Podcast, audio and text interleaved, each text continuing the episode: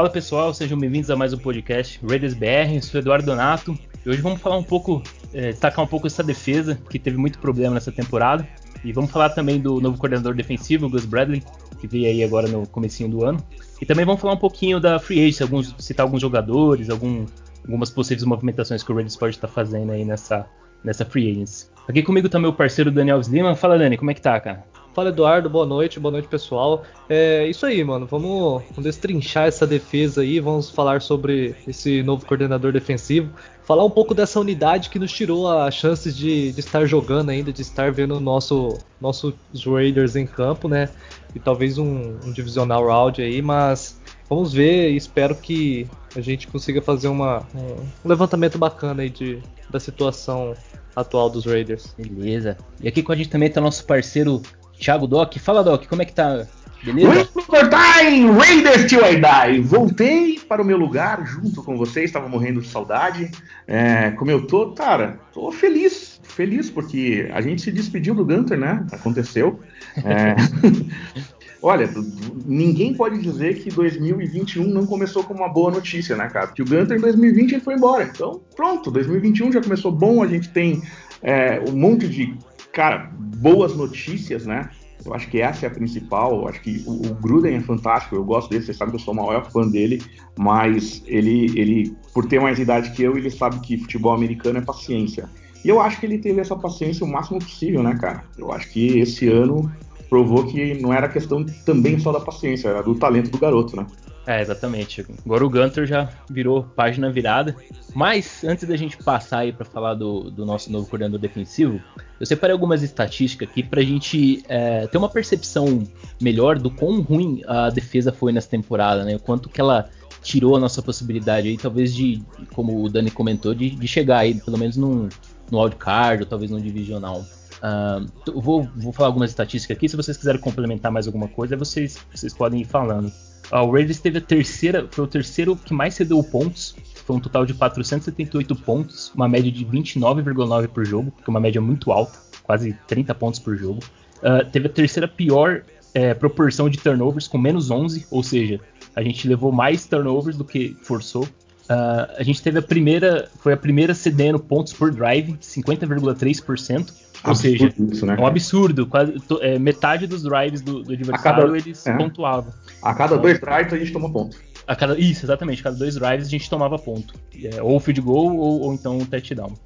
Uh, a gente teve a terceira é, pior defesa cedendo conversão de terceira descida, 48,78%. E principalmente é, é, terceiras descidas é, com bastante jardas, né? Eu lembro que teve Exato. bastante terceira para 15, terceira para 18, terceira para 20, coisas que não, não, não pode acontecer com tanta frequência assim, como, como ocorreu. Uh, foi o terceiro que mais levou touchdown com o adversário na red zone, foram 42 touchdowns, bastante coisa, né? Uh, foi o terceiro que mais levou touchdown corridos, foram 24 touchdowns terrestres. Foi a quarta pior em sacks, a gente teve apenas 21 sacks na temporada, ou seja, nossa linha defensiva foi muito abaixo do que a gente é, imaginava que, que, poderia ser. E, e, a nossa defesa foi a primeira em perda de tackles, né, o miss tackles. Foram 147 tackles perdidos. Ou, é, muito tackle perdido, né? Principalmente naquele jogo, não sei se vocês lembram do jogo contra os Patriots, que a gente perdeu muito tackle, eles tiveram um caminhão de jardas corridas. Quando a gente, a gente pensa nesse ano, a gente teve, eu acho que a ilusão, né, que Marinelli ia resolver a nossa linha, e eu acho que essa foi uma ilusão. Né? Eu sei que o Gruden vai levar mais tempo, porque tá certo, tem que ter paciência. Mas a gente esperava muito mais dos números né, da nossa dupla, é, que em português fica uma merda, né? Mas pimenta e sal, né? Mas a gente esperava muito mais de salt and pepper, né? É, e justamente por eles não conseguirem fazer pressão no QB adversário que a gente teve esses números horríveis. Mas o que acontece numa defesa quando ela não acredita no sistema é justamente isso. É, a gente percebe que quando o Gus foi né, contratado, você percebeu um monte de jogadores de defesa comemorando, né, no Twitter, em aberto. Sim. Não sei se vocês se lembram, nos últimos três anos eu nunca vi um jogador de defesa no Twitter falar alguma coisa do Gunter. Não, eu nunca então, vi nem elogiar. Mostra... É nada, nem positivo nada. nem negativo, não fala nada. O que é pior, né? Então eu, eu, acho que isso mostra muito que a defesa não estava acreditando no cara, entende? E chega um Gus, os caras já falam, né? Já comentam e tudo mais. Eu tô, assim, Eu não tinha tanta expectativa, sendo bem sincero com a nossa defesa, uh, porque eu não esperava que a gente fosse. Porque se você não muda, né? Quem, quem, né? Eu acho que vale a pena depois a gente chamar o Boeing também para participar, que ele é um cara que jogava na linha. Uh, se a linha não consegue movimentar, ter jogada, sabe, fazer double um cara, se a linha não consegue fazer isso, se inventar, você não consegue fazer pressão. E daí não adianta botar os dois meninos, sabe, Hulk total, que no segundo ano jogar a responsabilidade para eles. Eu acho que foi um erro. Eu acho que da, da, né, da fanbase toda do Raiders acreditar que, sabe, o segundo ano desses caras ia ser do caramba. Eu acho que eles estavam numa roubada e os números provam isso. A gente, né, a gente estava conversando um pouco antes, o Raiders conseguiu ser pior esse ano do que foi em 2006. Então, o Gunter tá de parabéns, eu queria, né, dar os parabéns para ele, que um cara que estava parado, né, desde 1900 é, é, em 96, acho que o último jogo dele foi em 2002, né? Um Art Shell. Não, não, não, foi em 96 isso aí. Ele voltou para 2006 usando aquela defesinha dele e só tomou 332 pontos. E aí? Como é que pode isso, né, cara? Esse é o quanto foi mal a nossa defesa. Eu acho que não, nada, tudo não, não tem mais o que falar. A gente foi pior que a pior defesa que a gente já teve de um time que jogava naquele ano com um playbook de 15 anos atrás. Eu acho que é isso mostra o quanto fomos ruins na defesa. É, e também mostra o quão complicado era também o sistema do Gunter. É, várias vezes eu comentei aqui no, no podcast como os jogadores da defesa pareciam perdidos em vários momentos, em várias chamadas. Então, é, até meio que batendo uma tecla aí que a gente já, já vem batendo essa tecla há muito tempo, né? Então, acho que não tinha. Não, não, é, é, era uma coisa inevitável. O, o, tempo do Gunter já estava já tava contado mesmo, não tinha como, como dar continuidade mesmo. É, vamos. Antes da gente assim, falar. Deixa do... eu só, só complementar aí essa questão do. Nós fomos a primeira defesa assim, em perda de tackles, né? 147 tackles perdidos. E isso reflete bastante é, a questão do posicio... é, o posicionamento também dos jogadores, né? Porque é, tem, o, tem o tackle solo, né? E tem o, o tackle que é de assistência ali, que é sempre tem um ou dois jogadores perto e um chega para ajudar o outro. E não existia isso, né? A defesa do, dos Raiders ela era totalmente perdida e facilmente os jogadores ficavam nos bloqueios ali. Quando um conseguia desvencilhar ali dos bloqueios, já, já não conseguia dar o teco. Então era uma defesa que ficava difícil, difícil assim do, do jogador. A gente viu o exemplo do Littleton, que teve bastante dificuldade no início ali, chegando no final da temporada. É, e depois ele foi se encontrando nos últimos jogos ali, mas é, reflete bastante essa questão aí. Isso, quando o Gunter saiu. Curiosamente. Curiosamente, é. Eu acho que é, porque ficou, as chamadas ficaram mais simplificadas. E aí isso facilitou o, o, o Littleton ter um desenvolvimento melhor. Porque quando você tem as chamadas em um sistema de jogo muito complexo, o jogador ele, ele acaba não conseguindo fazer as leituras corretamente. Então, como acabou simplificando um pouco mais, ele, ele começou a se desenvolver um pouco melhor. É, Tanto que você é, tocou num ponto, Dani, interessante do, dessa parte da perda de tackles, Uh, antes do, do Gunter ser demitido, o Raiders estava com uma média de 15 a 16 tackles perdidos por jogo. Depois que o Gunter foi demitido, essa média caiu para 8. Ou seja, você já, vê, você já vê uma certa evolução ali, embora pequena, mas você vê uma certa mudança de, de postura da defesa. Então, exatamente isso que você falou. É, o, que, o que a gente tem que lembrar é o seguinte, né? Eu vou pegar aquele tempo que eu jogava na defesa. É, mas você tem que lembrar uma coisa. É, muita gente falou que o Abram errou muito tackle. É, você tem que lembrar é que para quem está jogando atrás da linha e você percebe a linha, né, a tua linha na frente sendo furada, dá um desespero, cara. Porque você conta com que aquele gap tiver. Né, você falou sobre o, o, número absurdo de corridas que a gente teve, se não me engano, foi a, a, a terceira pior, né? Isso. Olha o desespero que é, cara. Você pensa que a sua linha vai fechar o gap, o cara passa correndo por lá. O que acontece? Você já tem um, um, um, um né, o pessoal que joga futebol americano vai lembrar aquele read step. Né? O teu read step já é completamente, já vai para frente. Então, se é uma jogada de passo, você já perdeu um passo que você foi para frente. Dois, você não acredita que teu parceiro tá fechando o gap. E futebol americano você precisa fazer a sua função acreditando que o cara tá fazendo a outra. E daí o que acontece? Todo time entra no desespero. Você percebe que a nossa defesa, por pior que ela tenha sido, no começo do ano ela nos enganou? Você lembra disso? No começo do ano teve jogo que a gente falou, cara, olha, a defesa se encontrou, pô, paramos o Chiefs. Todo mundo falou isso. Contra o Saints também. Exatamente, jogamos bem. Só que daí o que acontece? Com os próximos jogos começa a jogar mal, mal, mal, chega no final, o nego tá se jogando de qualquer forma para parar. E daí o que acontece? Miss tackle. Então, é, é, a, gente, a gente começou bem. Dá pra dizer que a gente começou bem? Sim, levamos ponto pra caramba, mas, cara, você ganhou o jogo, você né, fez o seu trabalho. Mas o problema é que não houve evolução. Né? Aquela evolução que a gente esperava não aconteceu. E, e, graças a Deus, né? Por isso que eu falo, a gente tem uma boa notícia. O Gunter foi embora. Exatamente. Vamos. É... Vamos falar, vamos, vamos falar de Vamos, vamos. vamos, vamos complementar aqui antes da gente passar aí pro, pro nosso coordenador defensivo novo. É, vamos, vamos destacar aí três, três positivos e três negativos aí dessa defesa. Embora é difícil, né? A gente uhum. destacar é, positivo, algo positivo, mas vamos, acho que eu, eu, eu separei três aqui. Aí vocês falam, que, pra, na opinião de vocês, qual foram os três destaques positivos. Para mim, os três positivos para mim foi o, o Kaitalski, Nick Kaitalski, o Nicholas Moreau e o Ferrell, cara. Eu gostei muito da evolução do Ferrell do, do ano passado para esse. Aí fala aí o que, que vocês acham aí. Pode ir. Fala aí, Dani. Concordo, cara, tá concordo. Eu... é difícil, não, né? Não sei é bastante, é bastante, difícil, cara. É, você falou aí três jogadores, é, dois da, na, na posição de linebacker, né? E, e, a gente considerou durante a temporada que a posição sofreu bastante, né? Foi uma posição que foi bastante exposta. Você vê aí o caso do Littleton, né? E o Katowski e o Morose seguraram as pontas. Foram dois jogadores que tiveram é, alguns excelentes jogos. O Morrow teve, teve uma temporada muito boa, ele teve interceptação, conseguiu acho que dois ou três sacks. Então foi, foi uma, uma excelente temporada dos dois. O Ferrell, cara, ele poderia ter ido bem melhor, né? Se não fosse a questão do Covid, é, alguma uma outra lesão que ele teve ali, que ele ficou fora de, de alguns jogos. Que seria bastante interessante se ele tivesse essa continuidade aí para para conseguir, para seguir evoluindo, né? Que a gente sabe que ele é um jogador muito bom, um jogador muito inteligente, ele é um jogador que fecha muito o, a corrida pelo lado dele ali, ele é muito bom para parar a corrida. Só que falta melhorar na questão de finalizar a jogada ali, chegar no quarterback, é, tacar o quarterback no chão mesmo. Mas sim, é, um, é são três pontos positivos, eu concordo com o Eduardo. E o, eu colocaria pontos positivos. É, a não continuação do Gunter, né? é, o outro ponto positivo é não efetivar o Marinelli como coordenador Graças defensivo.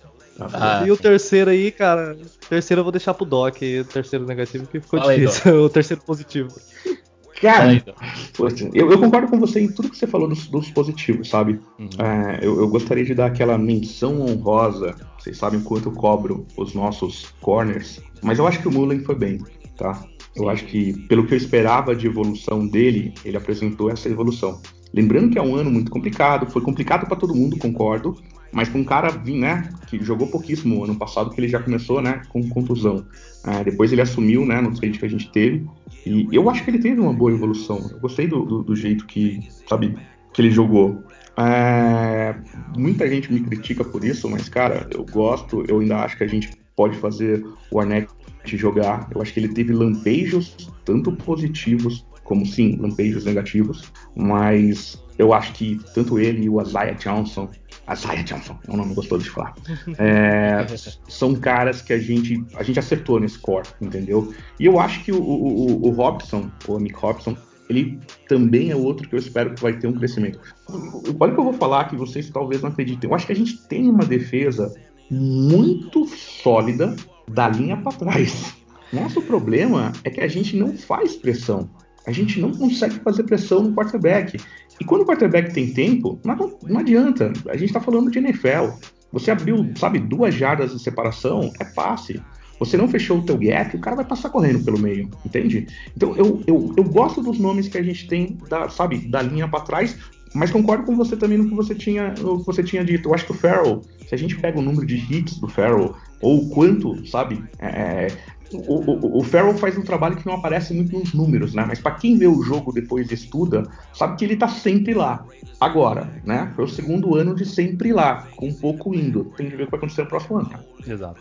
Engraçado quando a gente, o Doc falou, a gente tem uma defesa sólida, né, da, da linha para trás. A gente tem alguns jogadores bons, como o Eduardo citou aí na linha defensiva. Tem o Morrow, tem o Nick. E como que essa defesa conseguiu ser tão ruim, entendeu? É, ah, tá certo, falta jogadores? Falta, falta material humano sim. Só que tem jogadores bons. Eu, concordo com você. Assim, tua dúvida tá perfeita, cara. E essa é uma dúvida que a gente tem de bater lá para cima e falar, gente, e aí? Porque eu vou te falar o que eu acho que seja. É esquema, sabe? É, é você vê, você vê coordenadores defensivos pegando o time e mudando o time. A gente sabe disso, né? É, é só não, um bom exemplo, né? Já dando uma adiantada. Quando o Pete Carroll chega no né, Seattle Seahawks, ele chama o Gus. Pega como é que era a defesa antes do Gus. Cara, ele conseguiu implementar é, é, é o cover 3 dele com o material que ele tinha lá. Entendeu? A gente não pode falar que, sabe, a, a, Legion of Boom foi aqueles jogadores que todo mundo no draft olhou e falou: Meu, esse time do Seattle vai ficar do caramba. Não. Se você pega o draft, né, a choice que esses caras foram escolhidos, em que round que eles foram, se junta todos lá, não. Ele simplesmente pegou o que ele tinha de material humano e fez um baita de um esquema. Então, para mim, a culpa é o esquema que o Gunter tentou colocar. E ele várias vezes falou que ele estava tentando fazer a mesma coisa que ele tinha feito no Cincinnati Bengals. Aí não funciona, né? Você tem que fazer o esquema em cima dos jogadores que você tem. Senão nunca vai dar certo. Essa é a minha opinião sobre do que o problema que a gente teve. Foi totalmente esquema. É, ele não soube é... identificar o potencial dos do jogadores e desenvolver em cima do, do, do, que cada jogador é capaz de fazer. Ele foi simplesmente no esquema que ele acreditava que poderia dar certo e, e, e mandou bala e não, não foi que não foi nada que, que nada de positivo, né? Beleza. Vamos, vamos, eu só vou falar, vamos falar só três destaques negativos só pra gente encerrar essa parte. Vamos mandar na lata mesmo aqui. Eu vou falar os meus aí, vocês também já mandam na. Cara, para mim os negativos foi o Collins, Malik Collins, o Eric Harris, jogou muito mal, e o próprio Gunter, né? Que é o que a gente já desceu além aí. Vocês concordam aí? Que quer botar mais alguém na, na rodinha? Eu coloco o Malik Collins com certeza. É, foi esse cara jogou muito, muito, muito abaixo do que a gente esperava dele. Muita mesmo. Ele tipo, praticamente ele não fez nada né, em toda a temporada. É, Marinelli também pode ser que seja um dos culpados por essa atuação ruim dele. Pode ser que não também, mas ele poderia. Ele praticamente regrediu a, a, a atuação da, da nossa linha defensiva e ah, vamos lá, Eric Harris, né? Não tem nem como não citar ele. Obrigado. Cara, eu acho que o Joyner também, sabe, sabe, o Worley algumas vezes. Mas, novamente, eu acho que qualquer coisa que a gente vá falar desses caras, eles pegaram. Eles são o, menos culpados, cara, porque eles estão num esquema que é ruim, com uma linha que não ajuda, então, cara, eles vão tomar bola nas costas. Não, não adianta. Eu acho que nossos três negativos já foram embora mesmo, sabe? É o Gunter, Gunter e Gunter que, cara. É. Assim, o Marinelli, ele tem histórico, né? Então a gente pode dizer, cara, agora vai ser um ano dele de ele mostrar trabalho. Mas, assim, não, não dá pra falar. Muita gente vai. Depois que a gente mandar isso muita gente vai falar, poxa, mas como assim? Vocês não falaram do Abram. Cara, novamente, você é o último que tá na defesa. Você é aquele cara que tá tentando botar alguma ordem no galinheiro. Você tá latindo pra caramba. Só que esse cara, você olha pra frente e só tem, sabe, Chihuahua, é complicado. Eu não entendo ele perder. Eu, eu, eu, prefiro ter um jogador. É, meu estilo de defesa. Eu gosto de ter um jogador, sabe, que o cara olha e fala, mano, esse cara é meio, sabe, o pavio dele é meio curto, pode dar alguma merda. É bom ter um cara desse na defesa, sabe? É, e eu acho que ele teve o primeiro ano dele agora para fazer cagada, porque, vamos ser bem sinceros, esse foi o ano de Hulk dele. E mesmo ele tendo errado, e mesmo ele tendo jogado mal, e mesmo isso, foi o cara que deu mais teco disparado no time. É, exato, ele é o líder de teco. Exato, a gente não pode, sabe, crucificar o cara. Exatamente. Aí, só pra gente já passar aí pro falar do Gus Bradley, o, o, você comentou do Joyner. O, eu vejo, o Joyner, pra mim, me agrada mais ele jogando de, de free safety do que no, de nickel. Totalmente. De, de nickel. E, e, isso mostra a insistência né, do, do Gunter. Exato. Manter ali. A leitura errada do Gunter. A leitura errada. Então, vamos, vamos ver. Vamos falar então do, do Gus Bradley. Eu vou, antes da gente começar a comentar, eu só vou ler aqui a, a carreira dele e alguns é, ranks da, da, da, defesa. Vamos puxar o currículo do homem. Então o, o Bradley ele trabalhou com com o Gruden, né, lá em Tampa Bay, no período de 2006 até 2008, como linebacker coach. Depois ele vai para Seattle, Seattle Seahawks, de 2009 a 2012 como coordenador defensivo. De 2013 a 2016 ele foi head coach no Jacksonville Jaguars. Uh, de 2017 a 2020 foi coordenador defensivo do, dos Los Angeles Chargers, né? E agora ele veio para os Raiders em 2021. Aí eu vou falar alguns rankings aqui da defesa dele. Aqui o ranking como coordenador defensivo, tá? Eu excluí o como head coach porque eu não importa. É, não importa, então. Então, em 2009, né, que foi o primeiro trabalho dele como coordenador defensivo, ele teve um ranking de 24, né, cedeu 380 pontos. Em 2010, foi a 25, 407 pontos. Até aí, defesa bem, bem abaixo. Mas aí ele começou a, a evolução a partir de 2011. Então, aí em 2011 o Seattle teve a sétima melhor defesa, cedendo apenas 315 pontos. Em 2012 veio a, o, o, a cerejinha do bolo do trabalho dele, que foi o Seattle teve a, a melhor defesa da, da temporada, cedendo apenas 245 pontos. Aí em 2017, pelo Los Angeles Chargers, foi a terceira melhor defesa, com 272 pontos cedidos. 2018, oitava melhor defesa, com 329 pontos cedidos. 2019 deu uma caída, foi para 14 com 345 pontos. E agora o último trabalho foi a 23 com 426 pontos cedidos. Eu vou, antes de vocês comentarem, eu, eu queria falar aqui, eu fiz a gente colocou lá no, na página do Instagram, a gente colocou uma enquete lá perguntando pro pessoal o que, que eles achavam se o, se o que a vinda do Gus Bradley ia melhorar ou não essa defesa. E uhum. aí o resultado ficou o seguinte: 73% acredita que sim, e 20%, 27% acredita que não. Então ele tem uma aprovação até que positiva e bem, bem interessante. Esses 27% é torcedor do Broncos, certeza. Ou dos Chargers, né? Ou dos Chargers. Não existe torcedor do Chargers. Ah, é verdade. boa, boa. Bem, Depende, bem talvez o, Talvez os seis torcedores que tem lá em Los Angeles seguem a gente e votam contra, né? Vai saber, né? Vai saber.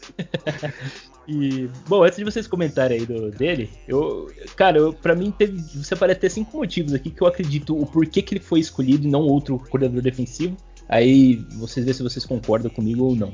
O primeiro, primeiro motivo, eu acredito que pelo fato dele já ter trabalhado com Gruden em Tampa Bay, isso eu acho que é um fator que já pesou bastante na contratação dele. Um segundo motivo, ele conhecer bem a, AFC West, que ou não, ele tá quatro anos já no, estava quatro anos no, nos Chargers, então ele conhece muito bem os adversários, o Chiefs, o Broncos, o próprio Raiders, né? E, e os Chargers, obviamente.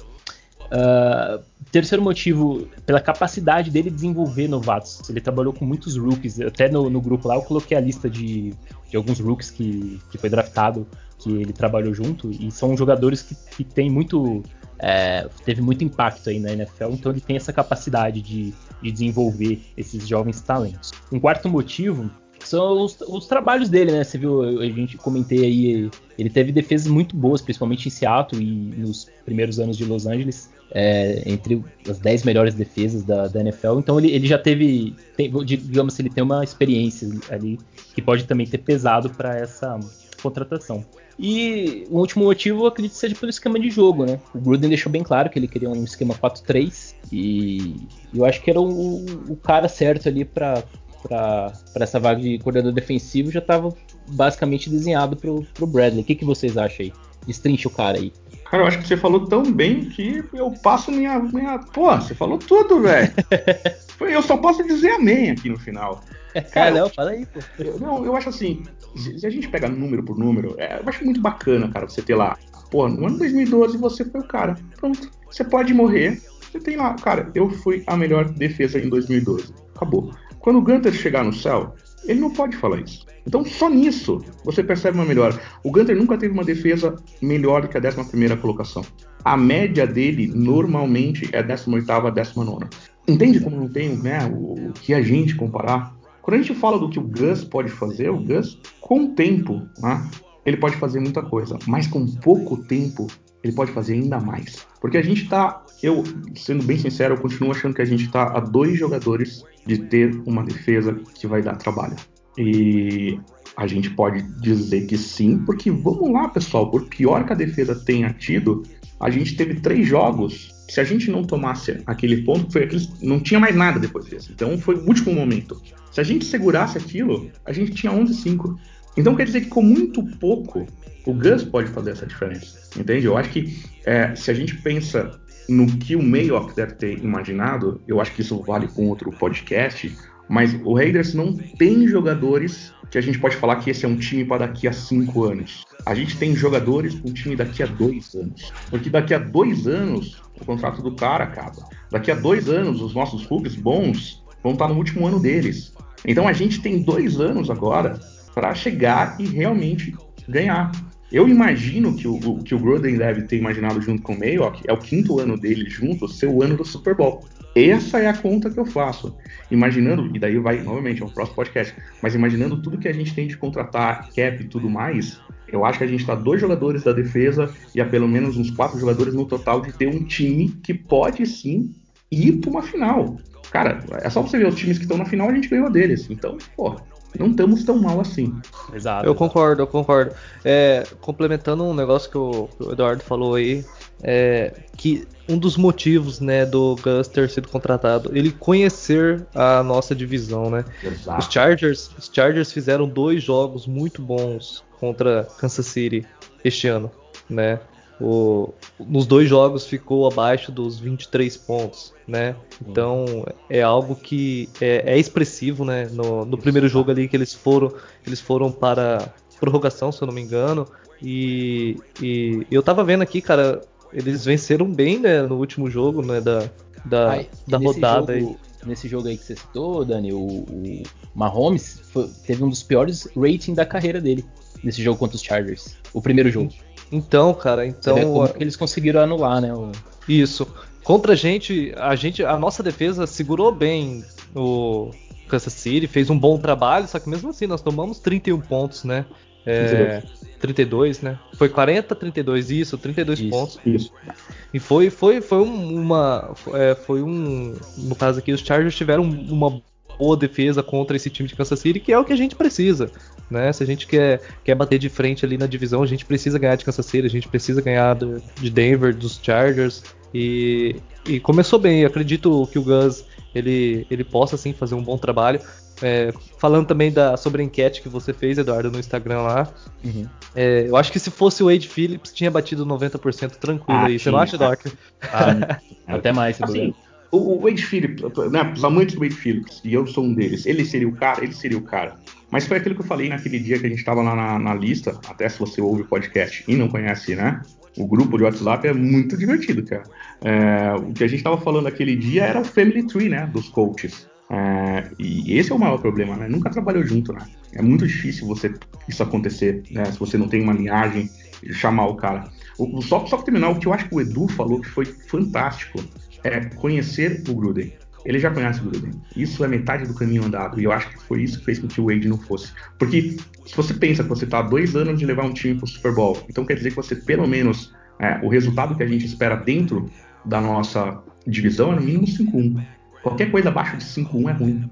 Né? Então, eu acho que essa é uma grande vantagem do Gus, junto com aquilo que ele já conseguiu desenvolver no Seattle. Então, eu acho que a gente, cara, eu, Ano passado eu não estava otimista, mas esse ano eu acho que a gente está bem colocado para fazer. Assim, eu, eu, pego os jogos que a gente teve, os jogos que a gente perdeu. Gente, são cinco jogos que a gente perdeu por diferença de um touchdown. E desses cinco, quatro a gente podia ter segurado na defesa. Então, sabe, teve jogos que a gente perdeu de, sabe, de lavada? Teve. Mas, cara, teve jogos que estava muito próximo. Então, acho que a gente é um time que está, assim, beliscando playoff no próximo ano. Acho que próximo ano a gente é o um time de playoff. E tô falando de verdade, eu acho que 2023 Super Bowl é nosso. Deus te ouça. Amém. é, mas isso, isso é, o que você falou, Doc, foi sim, simplesmente perfeito. Porque uh, a, nossa classe de, 2000 e, de 2019, é, daqui dois anos, é, acaba o, o contrato de rookie. Então o Raiders precisa de, de uma resposta muito rápida agora porque daqui dois anos as coisas vão vai começar a, a, ficar complicado. E a gente sabe como que é a NFL, é essa, essa oscilação, né? O time tá lá, dá, consegue os playoffs, consegue chegar e de repente cai por conta disso, porque você não consegue manter é, todos os jogadores, você acaba tendo que abrir mão de, de, alguns jogadores. Isso até a gente vai comentar em alguns outros podcasts, mas é, detalhando um pouco mais sobre a Free Agents, mas é, é, exatamente isso que você falou. E eu quero citar aqui, antes da gente poder passar para o próximo assunto, também para não prolongar muito aí o, o episódio, é, a, o, que o, o que o Bradley falou na primeira entrevista dele como já coordenador defensivo dos Raiders. Ele falou é, nessas palavras aqui, né? Abre aspas, né? O estilo que vocês devem ver é de um time que joga com muita vontade, muito entusiasmo, muita força e uma defesa que é inteligente, afirmou Bradley. Essa é a chave, esse é o estilo. E se você perguntar quais são os requisitos, é ser rápido, jogar duro e encontrar uma maneira de roubar a bola. Cara, e, e sabe o que eu gostei nessa, nessa, nessa fala dele? Exatamente essa última parte. Você arrumar uma maneira, uma maneira de roubar a bola. Foi exatamente o que, que a gente não conseguiu. Exatamente o que a gente não conseguiu fazer essa, essa temporada. E um jogador que eu acho que vai se dar muito bem nesse, nesse esquema agora do, do Bradley é o, o Abram, o Jonathan Abram. Porque o, o, Bradley ele, ele, ele, gosta muito de jogar na, no, no cover tree, né? E isso deixa o strong safety, que é no caso do, do, do Abram, deixa ele um pouco mais à vontade para ficar é, mais próximo à, à linha de scrimmage ali. Então eu acredito que o. Que o... Ó, quer ver? Eu, eu, vou, eu, vou, fazer um adendo no que você está falando, que o que você está falando é Pode. é perfeito, tá? Mas o pessoal que está ouvindo agora e está na frente do computador, dá uma procurada aí no, no pai Google, escreve Seahawks, espacinho cover, espacinho 3. Seahawks cover 3. Exato. Esse é o jeito que a defesa se posiciona. E é por isso que você está falando que o Abram, cara, vai ser um cão de guarda fantástico nessa jogada. Então, é, e, outra coisa que eu acho importante, se você lembra, você já volta a falar, desculpa, é só para falar sobre o posicionamento dos corners. É, o que eu gosto do jeito que ele, que ele joga, que foi uma das coisas que a gente até falou no último podcast, é que ele deixa o corner no mano a mano e ele pressiona os outros espaços por zona, entendeu? Então, o, a, a, vantagem de você fazer isso é que você confunde, né? Na teoria, se você fizer o shift e tudo mais, que foi outra coisa que a gente tem que falar sobre shifts, que é o que o Gunter não sabe fazer, definitivamente. Mas se você faz o shift da maneira certa, justamente por você deixar o meio com zona e os, os, os corners estando no, no, homem a homem, se você fizer um shift de uma chamada de, de, de, sabe, de blitz, cara, você confunde completamente a vida do QB adversário. Então, eu acho que esse posicionamento dele pode, sem dúvida nenhuma, funcionar muito com os jogadores que a gente já tem. E é por isso que a gente ganha tempo com ele. É, essa, Quais essa... seriam os, os três safes aí, Doc? Então, eu, eu, antes de falar dos três safeties, posso ferrar completamente a nossa lista e falar qual é a minha lista de desejo? pode, dar Só fala, fala, pode falar. Eu, eu, sei que todo mundo vai atrás dos nomes grandes, né, cara? Que a gente precisa de, de sabe, de alguns, né? Pelo menos um, um DE que faça diferença, cara. Eu acho que tem dois que a gente pode correr atrás e, e, já se encaixariam nesse, sabe, nesse mundo aí. O primeiro, não sei se vocês viram ele jogando agora, né? Perdeu, tadinho, mas é o Hendrickson, do Saints. Vocês se Sim. lembram dele? O Trey Hendrickson. Trey Hendrickson. Isso. Aí, ó. Ah, ele é excelente. E esses caras, e eu só tô te dando o nome de cara que vai passar abaixo do radar. Por quê? Por causa que ele não foi draftado lá em cima, entendeu? Mas os números desse cara são absurdos, tá? Então a gente tá falando que nesse último ano, solo tackle, tá? Pra DE, tá? Ele teve 22 solos tackles, só dele, tá? Com assistência, ele fez mais 3. Ele fez 13.5 sacks. E daí você pode falar, porra, mas ele é um, um one, né, one year wonder. Não, cara. Ano passado, tá? Ele jogou menos vezes, mas ele teve 11 tackles, ele teve 8 assistências e 4.5 sacks. Esse é um cara que só tá crescendo e o valor dele vai ser baixo. Entendeu? Por que vai ser baixo? Eu, não, eu acho que ele, ele ainda pode assinar por um contrato bom. Porque ele, ele é Rook, ele vem, vem de contrato de Rook, né? Exato. O que eu digo baixo é em relação àqueles que são grandes nomes. É, sim. Entendeu? Sim. Você pega um Williams. Porra, o Williams vai pedir uma grana do caramba. Foi lá nos, nos first picks, entendeu? O que eu te falo é que ele, vai, a gente, né, se a gente for atrás de um cara desse, eu acho que a gente consegue o mesmo rendimento, só que pagando um valor menor. Um outro cara que eu gostaria de falar é o do Lions, o Okavara.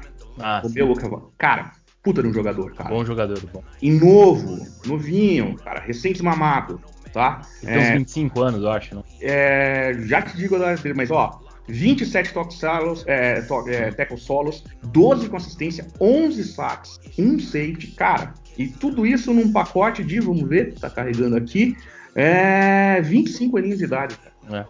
É. Entendeu? Esses dois nomes, eu acho que vai ter uma briga muito grande por esses caras. Daí tem dois caras que eu acho que são sleepers que a gente pode pensar. É, o primeiro é do Jacksonville Jaguars, que eu acho que agora, né, com o Maier chegando lá, ele provavelmente vai fazer a rap e deixar o time do, do jeito deles.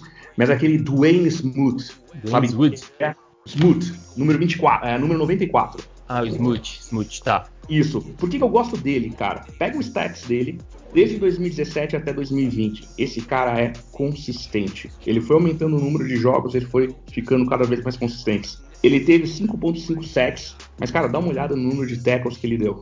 Ele consegue ser consistente, cara. E esse cara vai ser um, é, um valor muito baixo. E eu acho que outro que também a gente pode pensar que também vai ser um, um, um valor baixo é o Carl Lawson, que é do Cincinnati Bengals, número 58. Louco, louco toda a vida. o que eu gosto dele, novamente, ó, último ano, tá? Agora, 2020. Ele teve 18 tackles solos, 18 assistências, 5.5 sacks, cara. Então a gente está falando de quatro caras, os dois primeiros, o Trey Hendrickson e o Romeo Kawara, sem dúvida nenhuma esses caras vão custar mais caro, mas eu acho que a gente tem de ir atrás de um cara desse, entendeu? Com a grana que a gente vai se livrar do incógnito, e eu acho que, pelo que o Gruden falou, eu acho que ele vai mandar o Trent embora. Então, cara, a gente vai ter espaço para trazer um desses dois, cara. E depois eu pensaria no Smooth ou no Carl Lawson, que eu acho que faria uma grande diferença. Por quê? Porque daí aquilo que a gente estava falando, que você perguntou, poxa, como é que a gente faria? Fica muito mais simples você pensar em montar esse time, entendeu? Porque, ó, o Liliton jogou bem no final, o Sopa de Letrinha jogou bem, o Morrow jogou bem, a gente já fecha esses três do meio. Entende? E a gente bota o Amik ali livre, os dois corners que a gente tem e o Abrams lá atrás. Ou deixaria até o Abrams lá meio solto, igual jogava o Troy Polamalu. Eu acho que seria fantástico. É, eu, eu concordo com o Doc que o caminho é sim a gente olhar esses nomes, é, esses bons nomes da linha defensiva, né? E aguardar, porque é, o, é a é a posição que deve ser endereçada, né? O próprio Gus já falou que ele deve começar pela linha defensiva. Eu não acredito que os Raiders vá fazer um investimento muito grande ali na, na posição de safety, que é, hoje é uma das maiores necessidades da, da nossa safety, defesa. Já, né? Isso. Não. E... e ó, vamos ser bem sinceros, a gente vai ter o Marcus May que vai estar livre do Jets. Baita de, um, baita de um nome que vai estar livre. Assim, se a gente, se você para pensar, a gente bota ele lá no fundo, certo? De free safety. A gente pula a gente deixa o, o Abrams solto como se fosse o Troy Polamalu. Os três linebackers que a gente tem, tá? O, o Littleton, sopa de letrinha e um Warren.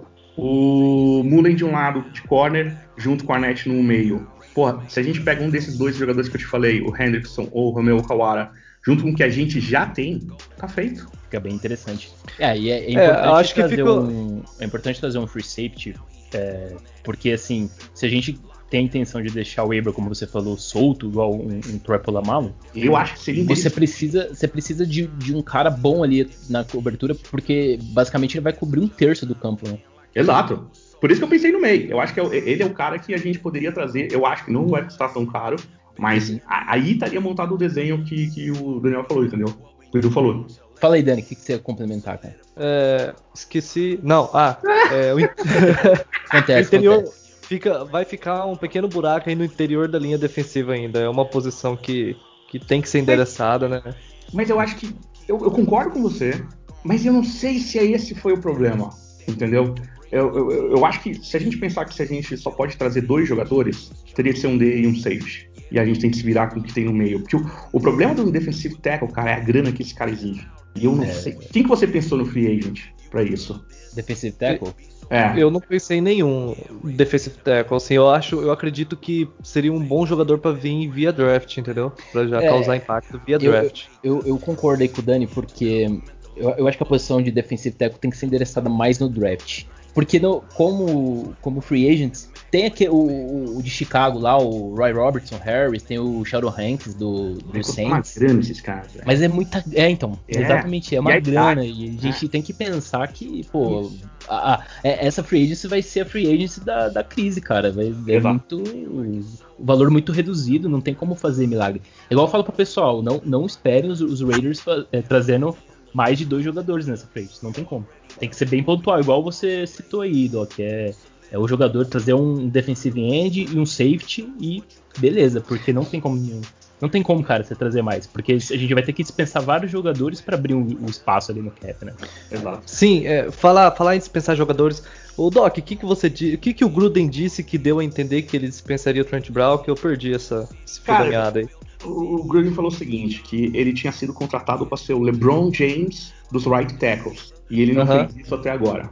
Cara, Gruden falar isso é muito forte, entendeu? E mais do que isso, cara, ele deu a entender que o, que o Trent não fez não só a parte dele em relação a on-field, como off-field, entendeu? Uhum. Então ele, ele lembrou do que aconteceu na, né, negócio da máscara e tudo mais. É, da cara, pulseira de localização, isso. né?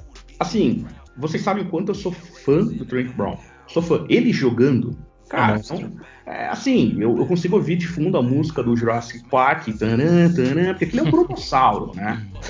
É, eu, eu, me lembro de um, de um clipe do cara tentando ir, ele dá um tapa no cara do tipo, sai daqui, velho, entendeu? Ele, ele, é muito grande. Só que o problema é que, cara, ele é muito crianção, cara. Quem segue ele no, no Instagram é uma criança gorda cheia de dinheiro, cara. Entendeu? por favor, não fiquem é. tristes, não sou gordofóbico, não é nada disso. Mas pega a foto dele no Patriots e pega agora. A criança desandou, entendeu? o Hagen Dazs estava em promoção. Não pode. Ele é... é... um jogador profissional. Ele é o right tackle mais bem pago da liga.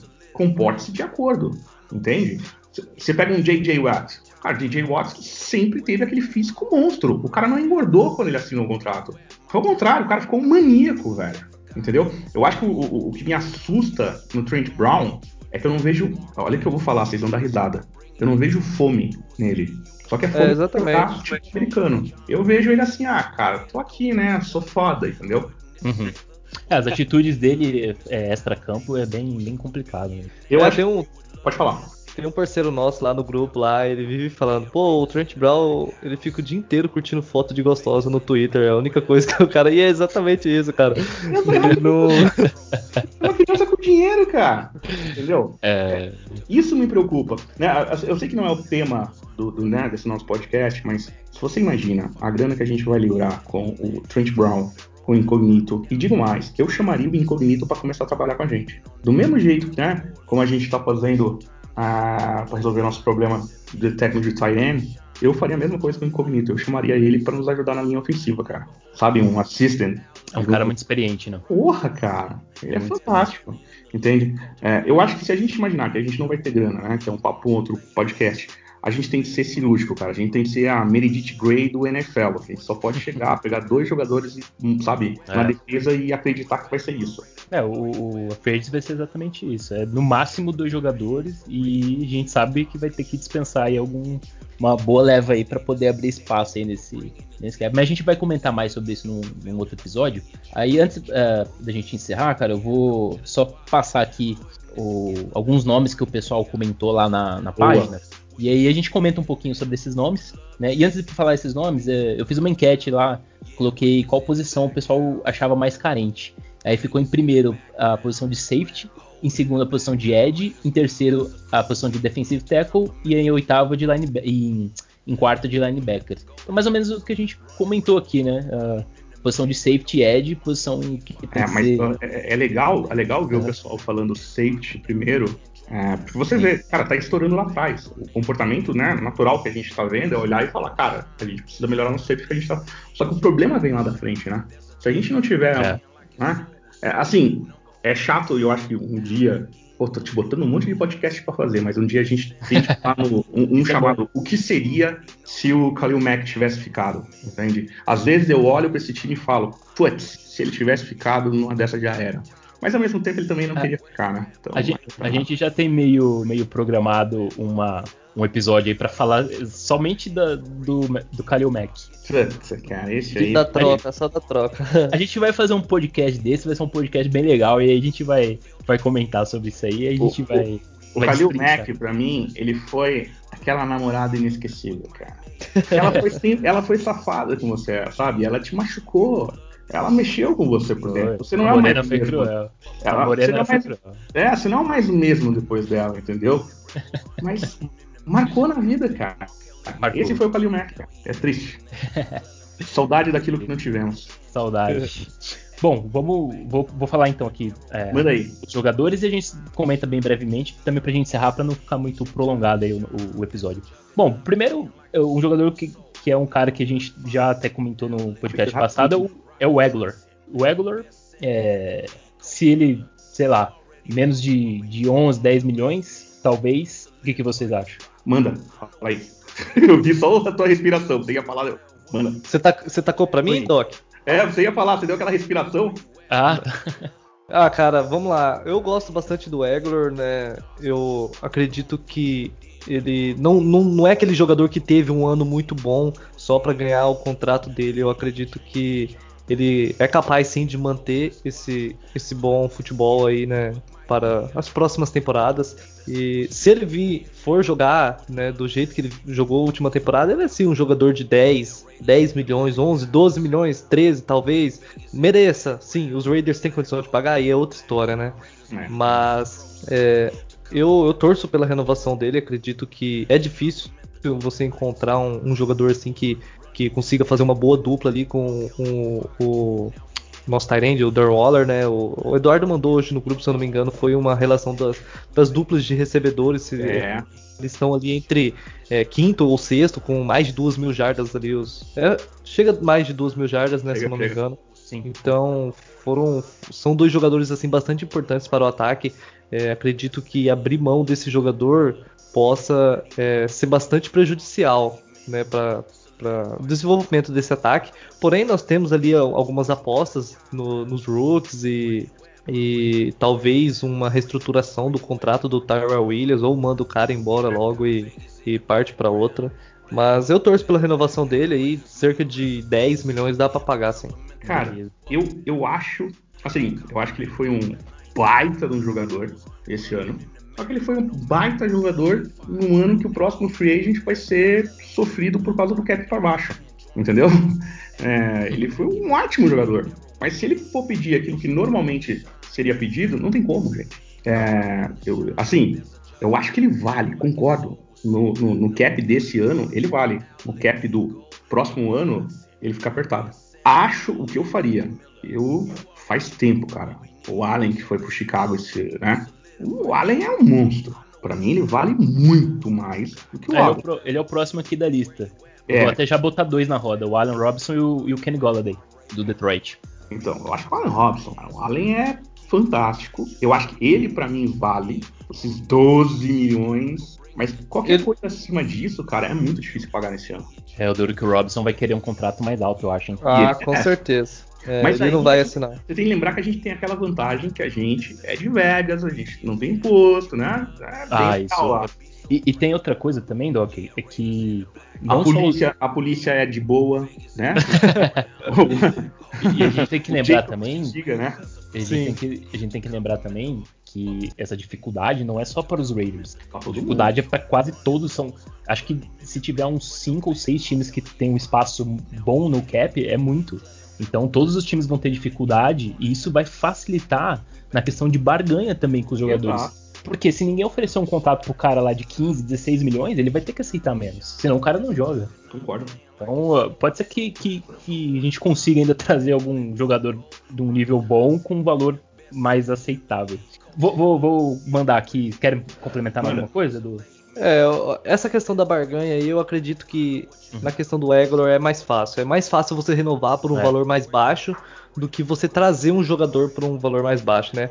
Por exemplo, o Egolor uhum. já tá ali, ele já, ele já conhece o esquema dos Raiders, ele já vê como que é o ataque, ele se sente bem, ele já tá em Las Vegas, então tudo é mais fácil para ele aceitar aí, ah, um contrato de 5 milhões a menos, por exemplo. Só que é diferente de da gente conseguir trazer um defensive end, né, de qualidade ali para um valor mais abaixo do que, do que ele vale. E hoje que a gente tem que imaginar o seguinte, e daí eu não sei o quanto esse cara quer ir com o Super Bowl novamente, né? Porque ele deve, ele, eu acho que ele sabe que ele tá num time de playoff. A gente pode não ter ido no playoff, mas, né? Próximo ano é nosso pra gente estar tá no playoff.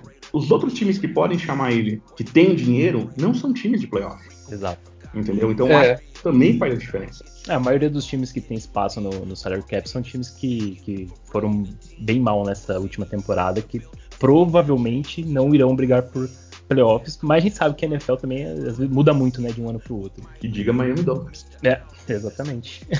Ou Washington. É... Oi? Ou Washington, cara. Que o Washington é, o Washington. desse ano, cara, que trabalho lindo. É, também a NFC East estava bem. Não, mas é. mesmo, mesmo, assim, pensa, primeiro ano de coach, sem nenhum. Cara, olha o quarterback que foi jogar o. Porra, o menino é um gênio da matemática e tava lá jogando futebol americano, entendeu? Ah, exato. Eu, eu gosto muito do head coach do o, Ron Rivera. É, do, é. Do, eu acho que ele. Tem pedido, cara. É. Bom, próximo jogador aqui. É, esse aqui é, é bem complicado. No, eu, eu vejo quase impossível. O Von Miller. Não. Não tem nem como, né?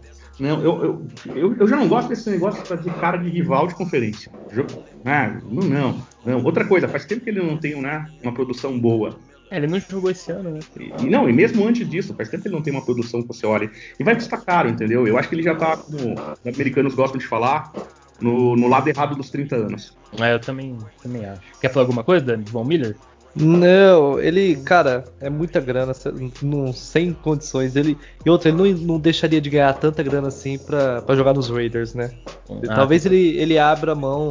Foi o que eu disse, talvez ele, para ele continuar lá em Denver tal, ele assine por um valor bem mais abaixo, mas não, sem chances. O, ah, o Von Miller pra mim, o torcedor do Raiders pedindo o Von Miller pra mim, é igual quando você tá viajando com a sua mulher pros Estados Unidos. Aí você chega com ela nos Estados Unidos, aí você fala, ah, vamos pra Las Vegas, vamos pra Las Vegas. Aí você tá passando nos cassinos, tá tudo legal legal, tudo bacana. De repente ela vê uma loja da Tiffany, olha para você e entra. Não! não, não, não, não. Não tem como. Sai daí pro McDonald's comer, meu amor. Não dá. Não, Aí... não money, não money. Não tem como. Você é... pode olhar, você pode achar lindo, mas não. O... Agora esse aqui, esse próximo aqui, que quer Deixa eu só, só, uhum. só, só, deixar um aí, questão do, do Doc falar que não gosta assim, de jogadores rivais, né? Tem o Ingram aí, cara, trabalhou ali com o Gus.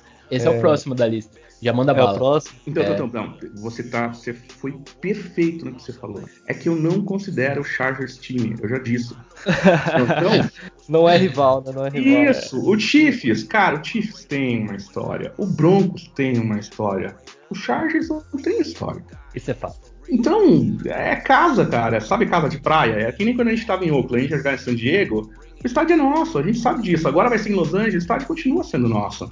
Então, nesse caso, eu não considero, entendeu? Ah, então sim, pode vir, então. Ingram é um monstro, cara. Esse cara. Mas, novamente, o problema é o quê? Ele teve uma contusão séria, tá? Yeah. É, se eu não me engano, foi Aquiles. Eu não sei se vocês estão com a página aberta, mas se eu não me engano, foi calcanhar de Aquiles, foi o ligamento lá. E, e, e é um, é, normalmente é um músculo importante isso para DE, cara, que é onde sai a explosão deles, entende? Então, é. eu me preocupo com o valor que seria. Seria novamente amorzinho entrando na Tiffany, entendeu? É, aí fica bem complicado essa questão de, de lesões. E foi, e foi, exatamente um grande problema na defesa dos Chargers, né? principalmente o ano passado Exato. e retrasado. Os Chargers sofreu muito com lesão de vários jogadores bons, né? Então, é complicado. Né? eu, eu aqui, me preocupo né? sempre uhum. com esses nomes muito Desculpa, rapidinho. Só me preocupo sempre com esses números muito grandes em final de carreira. É, assim, pro pessoal que é novo torcedor do Raiders, a gente já fez esse caminho e não é legal. Entende? Eu sei que tem um momento que você fala, puta, tal jogador tá no meu time, olha que legal. Não, não é.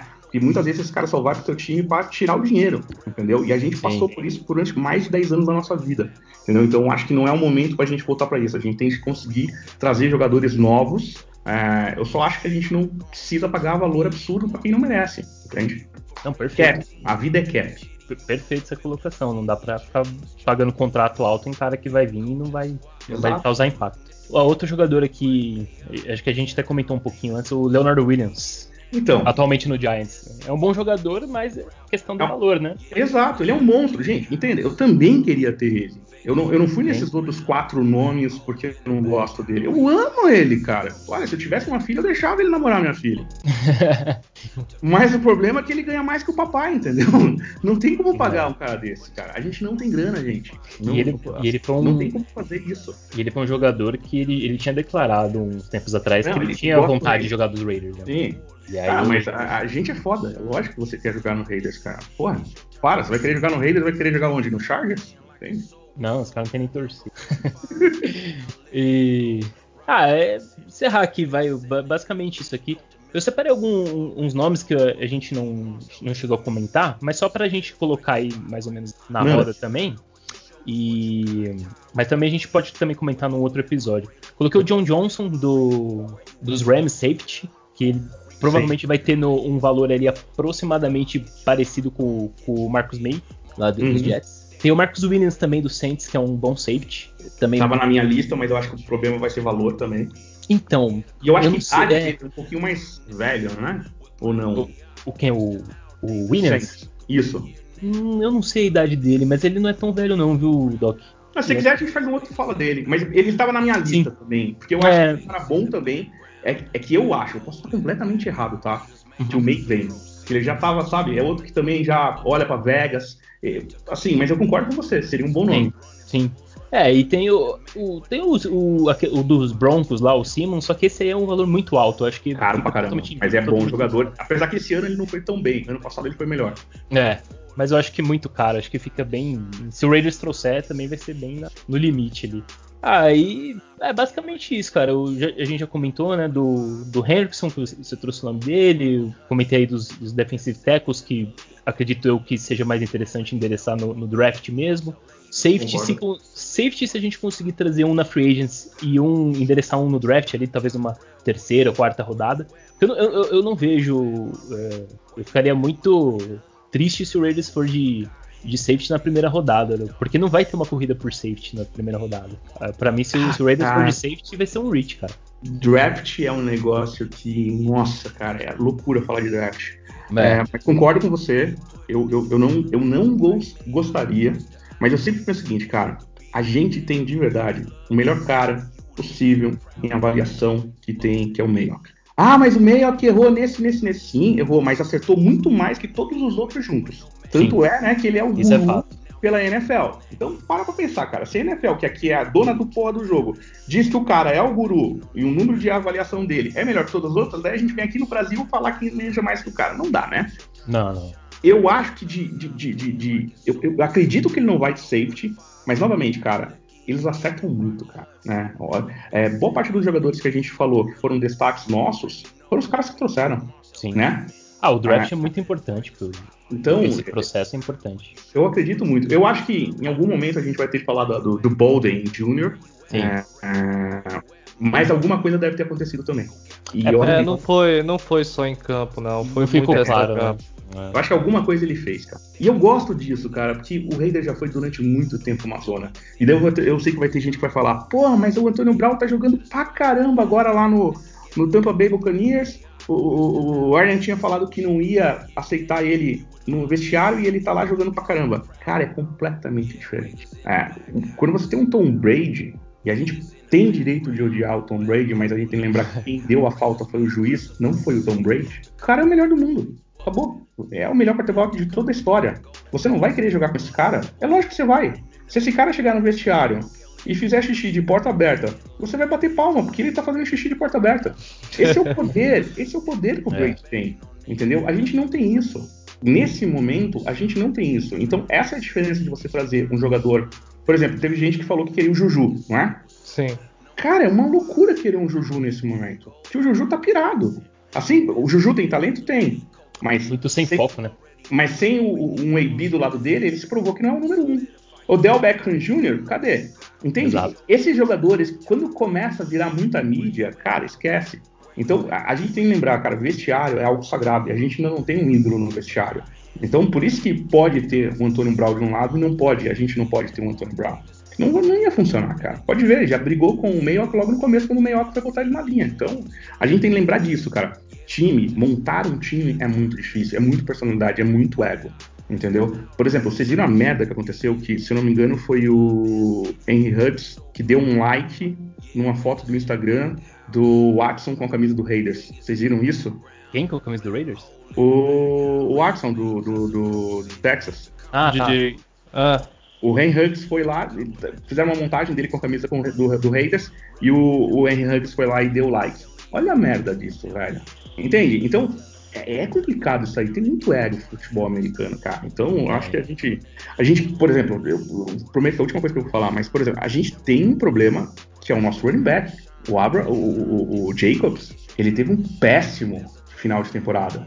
E ter batido o carro do jeito que ele bateu, cara, é assustador. Exato, ele caiu bastante o rendimento dele nos últimos jogos. O que aconteceu com esse cara? É Las Vegas, pirou a cabeça, entende? Acho que a gente é. tem problemas que cedo ou tarde a gente tem que falar deles. Ah, com certeza. Mas tem coisas boas, Bom, o Hunter foi embora, então esse é um podcast positivo. É, porra! Isso, não, no, no, no balanço aqui geral foi, foi positivo, porque o Gunter saiu, então cara, feliz. Não dava mais, né? o ano já começa bem, cara. Foi a melhor notícia de 2020 foi ser mandado embora. Então... Show de bola. Bom, vamos, vamos então se despedir aí. É, Doc, se despede aí do pessoal, cara. Gente, participem do, do, nosso WhatsApp. Eu me divirto pra caramba. Tem caras lá que são figuraças, entendem pra caramba. É, eu acho que é uma. É um, nesse tempo de Covid, cara, você ter algo em comum para falar com pessoas ao redor do mundo, né? Porque a gente tem um brother nosso que está nos Estados Unidos, é super legal. Então, pô, quanto mais gente entrar nisso aí, ter o mesmo amor pelo negócio, é super legal, cara. E obrigado é, por me chamar, é uma honra, cara. Eu Opa. felizão. A gente que fica feliz por você estar tá participando aqui com a gente, você sempre agrega bastante, né? Eu sou um senhor de idade. Era isso ou era tá vendo a reprise do Silvio Santos? ah, bacana, cara. Obrigado por você ter topado aí pra participar aí. E irmão. Quando, quando, tiver mais episódio aí, a gente com certeza vai estar vai tá te chamando aí. Vamos lá. Dani, despede aí também, cara, da, da Radio Nation. Isso aí, galera. É um prazer vir conversar um pouco aí com o Eduardo, com o Doc, sobre é, esse nosso time, né, essa, essas mudanças e como vai ser agora a Free Agents. Como o Eduardo disse, não, não podemos esperar muito né, da, por causa da situação do, do cap, mas qualquer movimentação já é motivo para uns cinco episódios nossos. Então, é, tamo junto aí, galera. E até o próximo episódio. Valeu, tchau, tchau. Beleza. Então, pessoal, vamos encerrando por aqui. É, agradecer a todo mundo que ouviu aí o episódio até o final. É, agradecer aí também os meus parceiros aí. E pedir pro pessoal é, seguir a página lá no Instagram, underline RaidsBR, também puder seguir aqui o podcast. E é isso, né? É, destrinchamos bem essa defesa. Vamos ver que o, que o Bradley vai trazer de novo aí pra gente. E vamos, vamos ver o que, que vai acontecer as, as próximas, próximas movimentações aí na, na Free Agency e a gente vai, vai trazendo mais conteúdo aí pra, pra gente debater. Muito obrigado a todos, valeu, tchau, tchau. I'm a raider, I'm a raider. I'm a raider. Vegas raider.